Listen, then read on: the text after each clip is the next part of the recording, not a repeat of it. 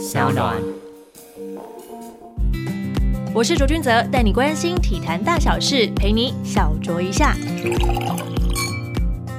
各位听众朋友们，大家好，欢迎来到左卓 Talk。很喜欢讲话的话，就要来跟大家分享一下二月二十四号到三月二号发生的体坛大小事。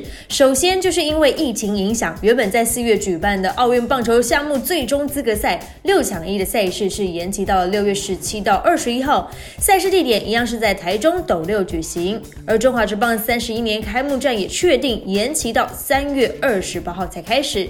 篮球消息方面，亚洲杯资格赛 B 组赛事，中华队是以五十七比九十六惨败给日本。总教练 Parker 认为，现在的中华队还很年轻，希望大家能有耐心，继续支持中华队。而这场比赛结束之后，就要退去国家队战袍的吕正如，则是希望可以赶快找到下一个规划球员。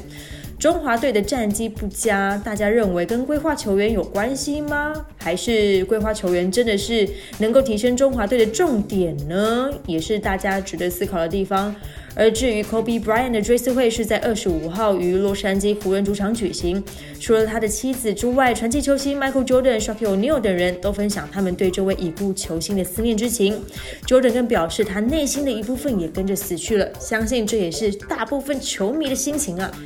至于来到网球消息，生涯累积五座大满贯的三十二岁俄罗斯名将 Maria Sharapova 突然在自己的个人社群媒体上面无预警的宣布退休了，正式告别网坛，并高呼网球再见了。而且他说他绝对不会再复出。其中有一个非常重要的原因是他其实想生 baby，他很难兼顾网球跟家庭生活，这也是蛮重要的一部分。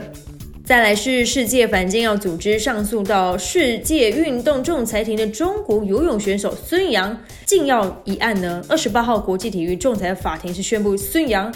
有罪，并处以禁赛八年，哇，几乎等同于宣告终结他的选手生涯。不管是现在还是四年之后，还是更四年之后的，都不用再想了。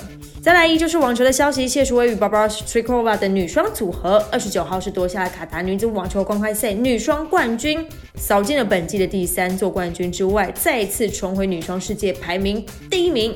他也在一号在个人的社群媒体表示，目前为止没有任何奥运的补助款项。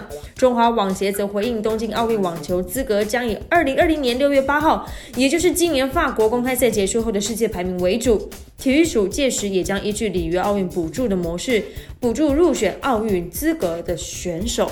难道这个选手跟协会之间的战争又要因为国际赛事再起了吗？好像每次都吵个没完没了。我们这些观众就只能雾里看花，也希望我们自己的记者可以多多加油，帮我报道真相喽。再来是男子组的 UBA 最终四强是出炉了，除了践行科大、台湾师大先后晋级之外，辅仁大学与中州科大则携手挺进四强。其中中州科大是首度打进四强，创下了队史纪录。大家知道中州科大在哪里吗？好，最后旅美球星部分，陈伟英首航中继两局无失分，张玉成十三打数两安打，包含了一支二垒安打。林子伟则是持续有好表现，十三打数五安打，期间更一度连续四场比赛有安打演出。